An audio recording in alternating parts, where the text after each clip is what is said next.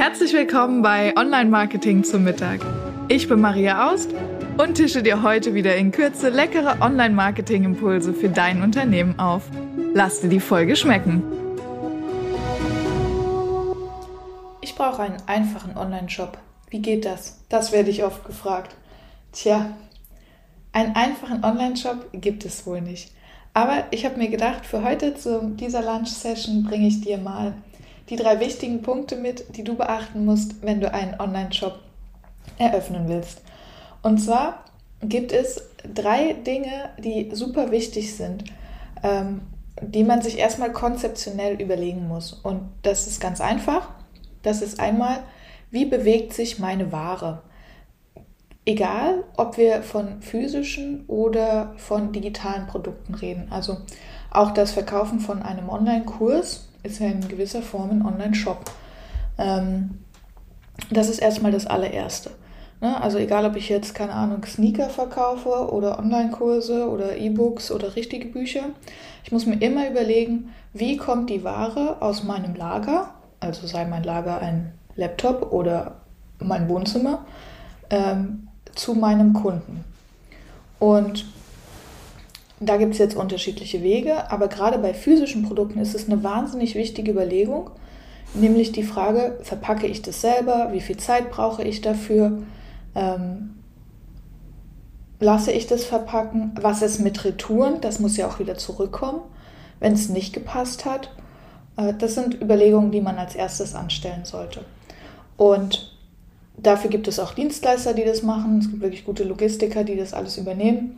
Ähm, oder wenn es digital ist, kann man das natürlich digital einrichten, aber auch da muss man überlegen, was ist, wenn jemand das zurückgeben will, geht das überhaupt? Hm, das ist das eine. Also wie bewegt sich meine Ware von A nach B?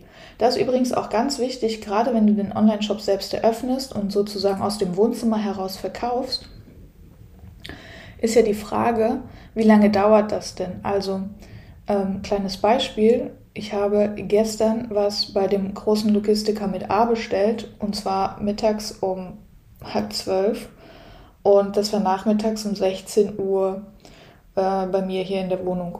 So, das heißt, äh, das hat mich nichts extra gekostet. Das heißt, wir sind wahnsinnig verwöhnt, was diese Themen angeht, ähm, Lieferzeiten.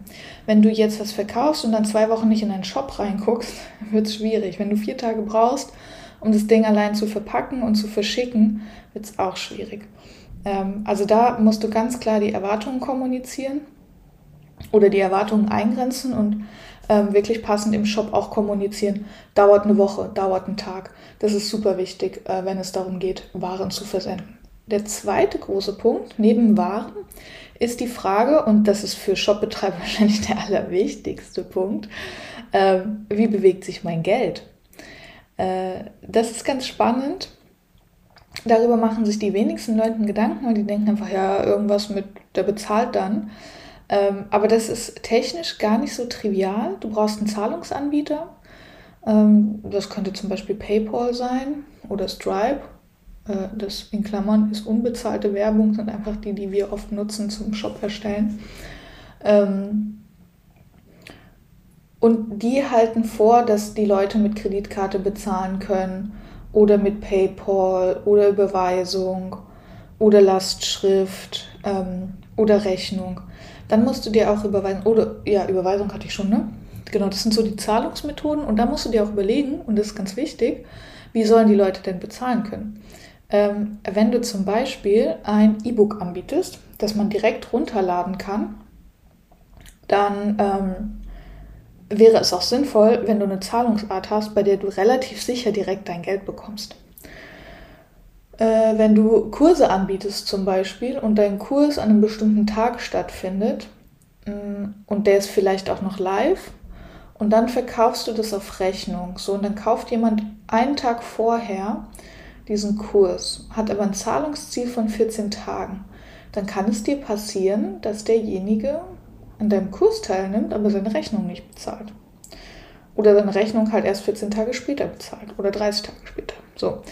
Ähm, das muss man sich vorher mal ganz genau überlegen, wie viel, also wie mein Geld von A nach B kommt. Ähm, und auch da wieder, was ist mit Rückabwicklung, ja? Also sagen wir, du verkaufst keine Ahnung, Sneaker. Ich habe neulich Sneaker gekauft. Deshalb ist es gerade irgendwie ein Thema. Ähm, du verkaufst besondere Sneaker, ja. Ähm, und jetzt passen die nicht. Und derjenige schickt die zurück.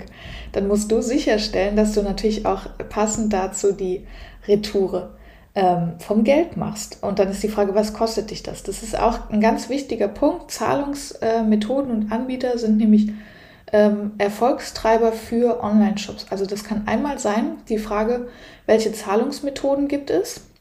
Äh, und wenn da was dabei oder andersrum, wenn Zahlungsmethoden fehlen, fällt das ganz oft auf. Also sagen wir, du bietest nur Vorkasse an. Vorkasse machen Leute gerade in Deutschland einfach nicht gerne. Ähm, dann kann es sein, dass Leute abspringen und nicht bei dir bezahlen, weil sie äh, halt das passende Zahlungsmittel nicht haben. Das gleiche ist oft mit PayPal der Fall. Äh, oder manche Leute sagen, Kreditkarte will ich nicht. Also wenn du da nicht die richtigen und genug für deine Zielgruppe passenden Zahlungsmethoden hast, kann es sein, dass dir viel Umsatz verloren geht. Ähm, es gibt zum Beispiel auch Möglichkeiten, die Zahlung von Amazon einzubinden. Das heißt, dass ich zwar bei dir kaufe direkt im Shop, aber ähm, das Amazon, den Amazon Bezahlungslink verwende. Das heißt, alle meine Daten sind schon hinterlegt.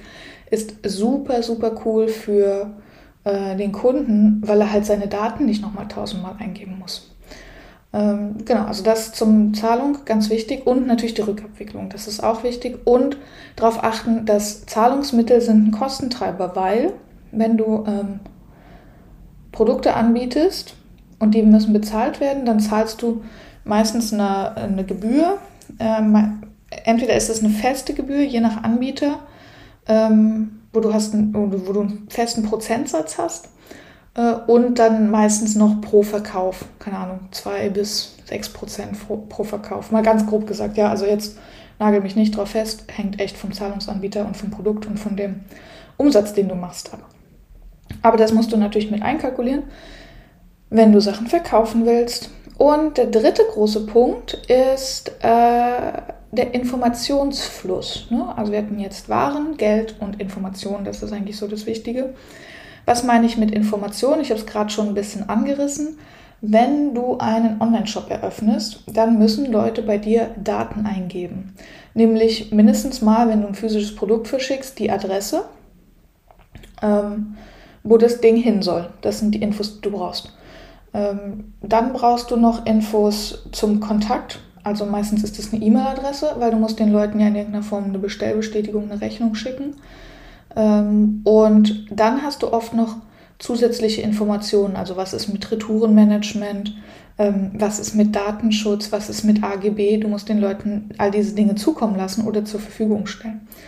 Und das wird leider auch oft vergessen, dass äh, man daran denken muss, dass eine Bestellbestätigung oder eine Rechnung in Deutschland ein ganz bestimmtes Schema folgen müssen. Also du kannst dir nicht einfach selbst überlegen, wie das auszusehen hat, sondern da müssen ganz bestimmte Informationen draufstehen, damit das eine gültige Rechnung ist. Dann hast du, und das ist ein super wichtiger Punkt, wenn du im B2C-Bereich verkaufst, das heißt an Endkunden, immer das Thema Widerrufsrecht. Du hast ein Fernabsatzgesetz, das du beachten musst. Und es gibt ein Widerrufsrecht.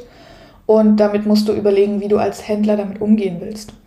Ähm, da musst du eine Widerrufserklärung zum Beispiel mitschicken oder musst die öffentlich zur Verfügung stellen oder das Widerrufsrecht bei digitalen Produkten ausschließen oder solche Sachen. Also da gibt es ganz verschiedene Möglichkeiten. Und den Informationsfluss, den musst du dir halt überlegen. Plus, wo und wie du die Daten speicherst. Da sind wir jetzt hm, weg vom Fernabsatzgesetz hin zu Datenschutzgrundverordnung. Ähm, du musst diese Daten ja speichern. Das heißt, du musst auch das Löschen von Daten, das Vorhalten von Daten, du musst das alles in deiner Datenschutzerklärung klar auflisten und du musst auch wissen, wo das liegt. Das heißt, wenn du jetzt in einen, zum Beispiel einen WordPress WooCommerce Shop machst, musst du als Betreiber wissen, wo deine Daten liegen, falls jemand sagt, hey, erzähl mir das mal. Und das ist das gute Recht der Endkunden, das könnte dir passieren. Ähm, oder falls du so eine Datenschutzprüfung bekommst oder sowas. Also auch das muss man sich genau überlegen und dokumentieren. Und dann kann es mit dem Shop losgehen. Das sind also die drei grundsätzlichen ähm, Gedanken, die man sich vorher machen muss. Wie bewegt sich meine Ware? Wie bewegt sich mein Geld? Und wie bewegen sich meine Informationen? Ähm, und wir haben noch nicht einmal über das Thema Design und Produkt gesprochen. Vielleicht machen wir da auch noch mal eine Podcast-Folge.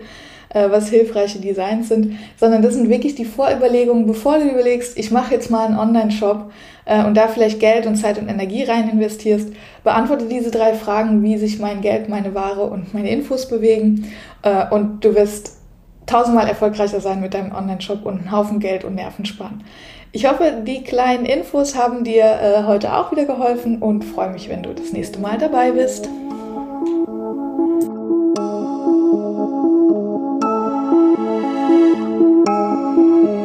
Ich hoffe, du bist satt geworden und hast einen leckeren Impuls mitgenommen. Bewerte den Podcast gerne auf iTunes, damit uns noch mehr Menschen zum Online-Marketing-Mittagessen begleiten.